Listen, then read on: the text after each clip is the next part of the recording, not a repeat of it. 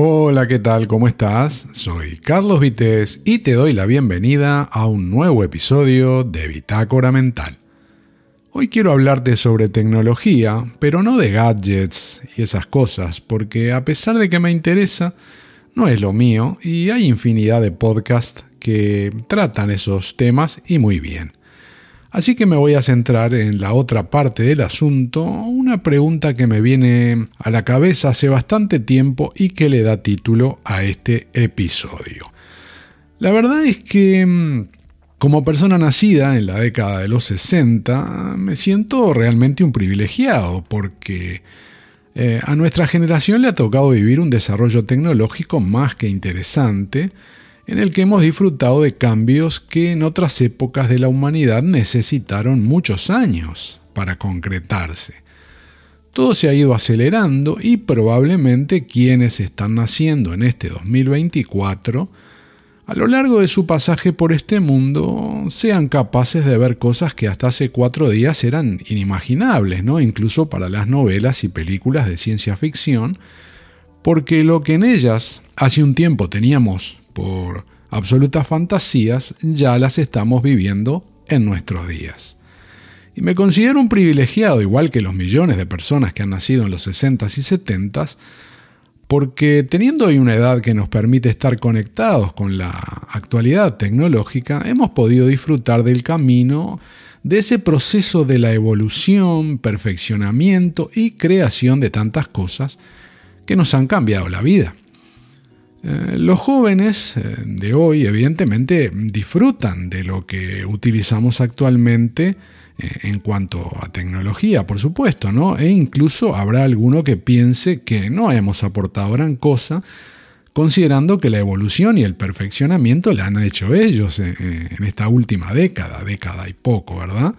Pero todos sabemos que las cosas se construyen sobre bases y esas sobre ideas que se llevaron a la práctica muchas de ellas en los 60, 70 y 80, cuando comenzamos a apreciar que se pisaba el acelerador en adelantos varios que nos han llevado a lo que tenemos ahora mismo, ¿no? y probablemente a un escenario más interesante aún en los próximos lustros.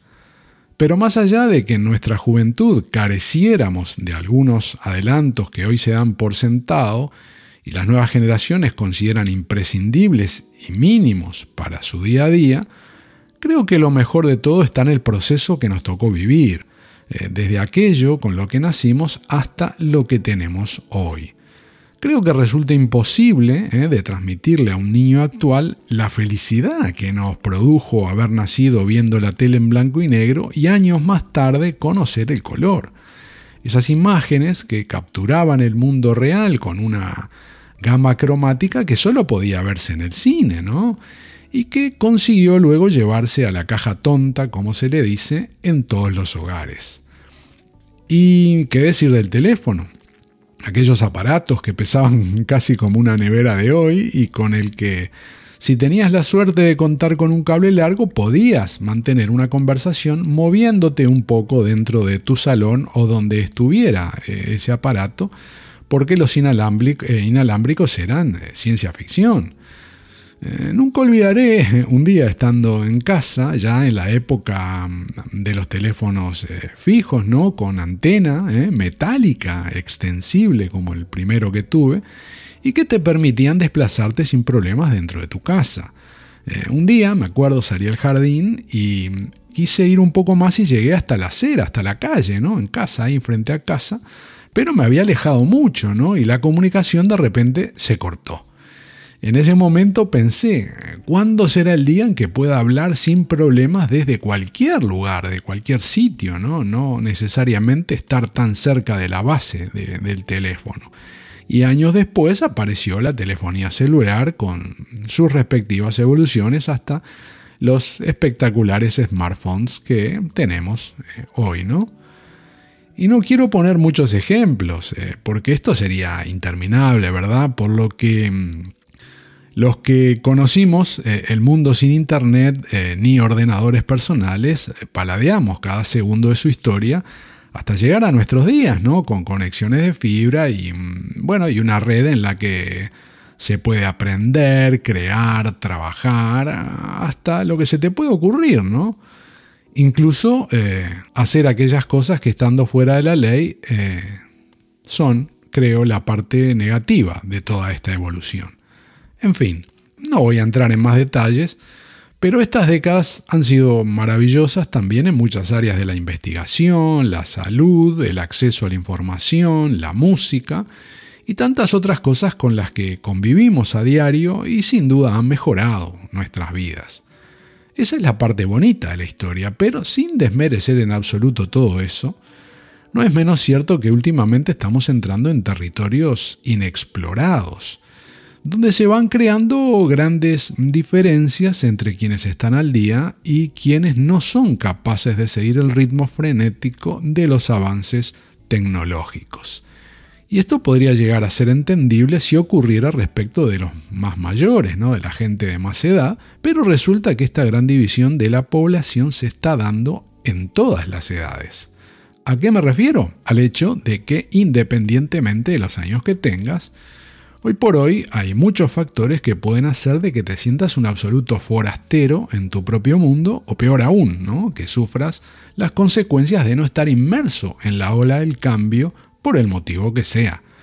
Es más, incluso puede resultar que tengas serios problemas a pesar ¿eh? de contar con grandes habilidades para surfear esa inmensa ola.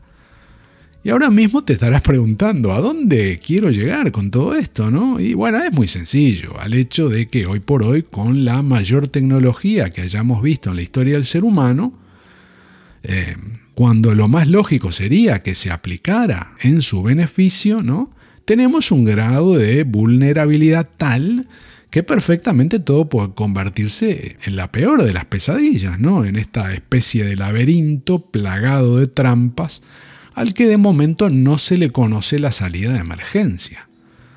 En la revolución industrial, ocurrida allá por 1780 hasta 1850, el miedo eran los puestos de trabajo que la maquinaria quitaría a la sociedad, aunque por otro lado esto permitiría un desarrollo económico impensable, ¿verdad? De otra forma. Hoy puede ocurrir lo mismo con la inteligencia artificial. Algunos le temen, otros la adoran, pero sin duda es un gran avance, ¿no? Y bien usada nos catapultará al futuro acortando los plazos. Pero todo esto tiene asociado un problema extra. Hasta hace cuatro días una máquina eh, podría quitarte el trabajo, que evidentemente siempre tiene sus consecuencias negativas, pero salvo que hubieras cometido algún error muy grueso ¿eh? en tu vida, esta no iba a quedar comprometida. Eras mucho más dueño de tu libertad y tu destino, eh, por más duro que pudiera ser el camino. Los maleantes siempre han existido, ¿no? Pero en la era analógica tenías que estar en el lugar justo y el momento justo ¿eh? para sufrir esas consecuencias indeseables, indeseables ¿no? que te podían despojar de algo que te habías currado junto a tu familia o incluso la propia vida si tenías esa mala suerte. Pero a partir de Internet el mundo ha cambiado sustancialmente y hace muy poco se ha dado un paso gigante con el desarrollo de la inteligencia artificial. Y por si hay algún despistado en la sala, ¿eh? que siempre ocurre, me gustaría dejar claro que no estoy en su contra contra de toda esta tecnología, ¿verdad? Ni de ningún avance a ese respecto, porque me parecen cuestiones enriquecedoras en todo sentido y nunca mejor dicho. Todos los cambios de los últimos años han abierto puertas impensadas hasta hace muy poco, creando nuevos empleos, negocios y desarrollando sistemas e ideas que le han cambiado la vida a mucha gente personas que en décadas anteriores y a lo largo de toda su vida probablemente no podrían haber conseguido el progreso personal y económico que en la actualidad han logrado en periodos de tiempo muy cortos. Pero una cosa no quita la otra.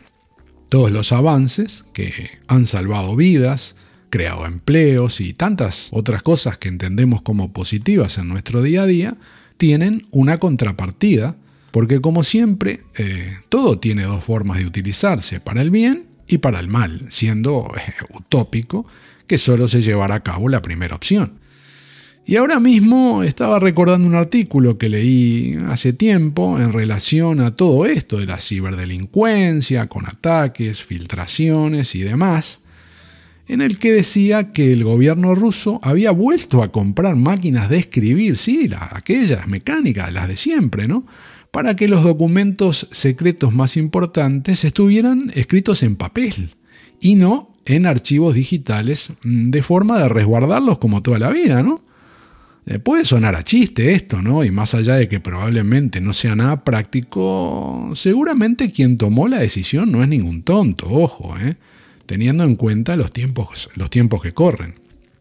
Y es que hasta hace unos años, a nivel personal o empresa, el riesgo existía y las consecuencias de un ataque obviamente podían ser muy perjudiciales pero no estaba tan difundido como ahora que vivimos totalmente en la nube y dependemos en la práctica de ella para absolutamente todo, ¿no? directa o indirectamente, con lo que nuestra vulnerabilidad considero que es eh, máxima.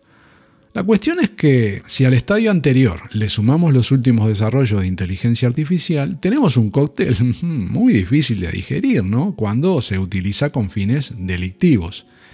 Y la perfección que ya han conseguido esos sistemas es un grandísimo problema por lo fácil que se puede ser presa de los malos, ¿no? independientemente de tu edad y a qué te dediques, porque las malas prácticas ahora mismo eh, se han democratizado, pudiendo acceder a esas vías personas que antes no tenían esa posibilidad de perfección y alcance en su carrera delictiva. Hasta ayer mismo pensábamos que lo peor que te podía pasar era darle un clic a un correo que escondiera algún virus o, bueno, un, SMS que, te colara ahí, ¿eh? un gran dolor de cabeza, que te generara un gran dolor de cabeza. Pero es que ahora mismo, realidad y ficción comparten el mismo plano, con lo que, dependiendo de quién, cómo y con qué intenciones eh, las utilice, todo puede ser una gran mentira. Existen ahora mismo sistemas de clonación de voz con muy pocos segundos de, muestras de audio, ¿no? Y del mismo modo lo que se refiere a la imagen y vídeo, ¿no? lo que eleva exponencialmente los riesgos de ser atacados de alguna de las mil formas que existen y obviamente perder algo que atesoramos y que otros pretenden por la vía más corta. ¿no? Hace unos días eh, salía la noticia de una empresa a la que le habían robado 24 millones de dólares, ¿no? sirviéndose de inteligencia artificial. Se le ordenó a un empleado que hiciera un movimiento en esta empresa y a pesar de que esa persona al principio desconfió, en pasos siguientes ¿eh? y a través de una videoconferencia, eh, pudo ver y escuchar a personas que supuestamente estaban capacitadas para darle las órdenes que estaba recibiendo, ¿no? Entonces llevó a cabo la operativa que le había sido solicitada. Y como decía, obtuvieron estas malhechores esa gran cifra de dinero de una forma relativamente sencilla, ¿no? Entre comillas, claro, a distancia y sirviéndose de una tecnología de clonación de voz y vídeo que ya está al alcance de cualquiera. En un mundo analógico, obviamente todo esto no hubiera podido ocurrir, ¿no? O hubiera sido muy diferente. Pero no podemos ir hacia atrás, tenemos que seguir eh, recorriendo eh, el camino y de alguna forma eh, habrá que aprender a sortear las piedras que vamos encontrando en él. La complicación este, está en que más allá de las buenas intenciones de quienes crean y desarrollan tecnología, y los que la utilizan para generar empleo y riqueza, claro, existe mm, otra pata del asunto que también hace lo propio en ambos sentidos, pero por fuera de la ley. Por tanto, eh, vamos llegando a un punto en el que será inevitable tomar algunas medidas o, previsiones del tipo que sean, porque la generalización de la incertidumbre y el, miedo eh, pueden traer problemas muy gordos a, nuestra sociedad.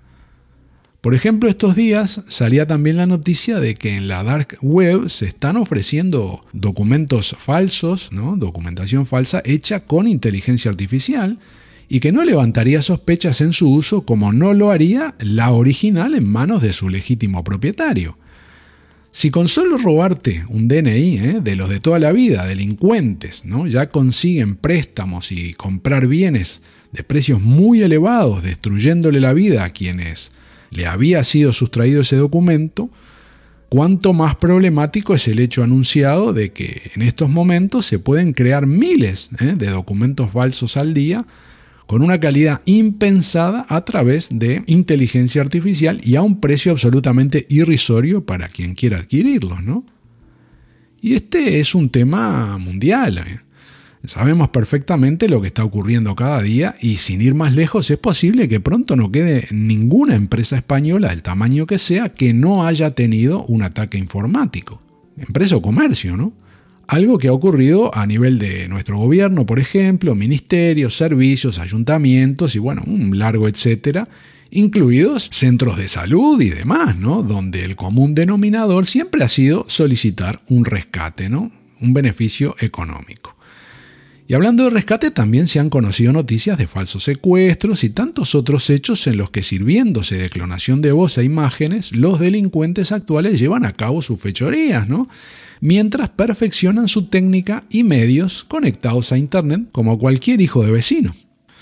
Y ojo que en ocasiones no es necesario ni sufrir un ataque ni ser receptores de algún intento de engaño, porque Llevamos nuestra vida en la mano, ¿verdad? En la mano cada día. El móvil ¿eh? es nuestra caja fuerte donde por comodidad tenemos todo lo que nos interesa y desde él hacemos operaciones bancarias, compramos y vendemos, en fin, miles de cosas, ¿no? Y ya sabemos lo que significa perder un móvil o que te lo roben. Pero eh, para terminar y volviendo a las actividades de los malos, ¿eh? Puede que tú que me estás escuchando creas que esto no es para tanto, ¿no? Y que si bien hay afectados, todavía no es un número tan importante como para preocuparse. Pero si me permites discrepar, te cuento que sin buscar absolutamente nada, ¿eh? me han llegado noticias de cantidad de personas y empresas que han sufrido todo este tipo de cosas que te comento. Por lo que extrapolando a la población de todo un país grande como es España, el problema ya tiene dimensiones más que importantes, y esto seguro que va a ir a más. Pero siempre hay incrédulos, ¿no? O gente que cree que las cosas le ocurren a los demás. Y si se piensa bien, estás en lo correcto, porque los demás piensan lo mismo. El problema existe, el riesgo es alto y permanente, por lo que estamos en un momento crucial para dar los pasos necesarios en la dirección correcta y que proteja sobre todo a la gente de bien. Porque si las consecuencias negativas de la tecnología mal usada continúa destruyendo vidas, sobre todo a nivel económico, pronto nos veríamos en la encrucijada de seguir avanzando o tener que parar o peor, retroceder. Y creo que ahora mismo nadie está interesado en volver a la máquina a escribir, ¿verdad? Pero aunque eso pudiera parecer la máxima ficción en dirección al pasado y todo un contrasentido, ya he mencionado antes ¿eh? que alguien lo ha tomado como una buena opción. La tarea es que no se convierta en la nuestra. Y nada me gustaría más realmente que seguir avanzando por el bien de la humanidad. Soy Carlos Vites y hasta aquí la entrega de hoy de Bitácora Mental. Gracias por tu tiempo, muchas gracias por escuchar este episodio y te espero en el próximo. Chao.